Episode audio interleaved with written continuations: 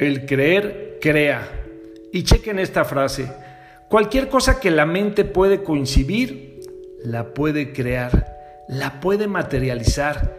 Y seguramente tú tienes por ahí un sueño, una meta, pero también seguramente estás pensando, no tengo el dinero, las conexiones, las influencias, la capacitación, la experiencia o la preparación científica para hacerlo.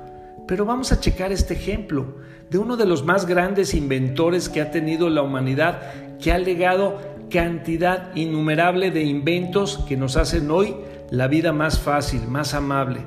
Y estamos hablando del señor Thomas Edison, que lo único que tuvo fue el creer, el poner todo su entusiasmo y ese deseo ferviente y no parar hasta no alcanzar sus metas.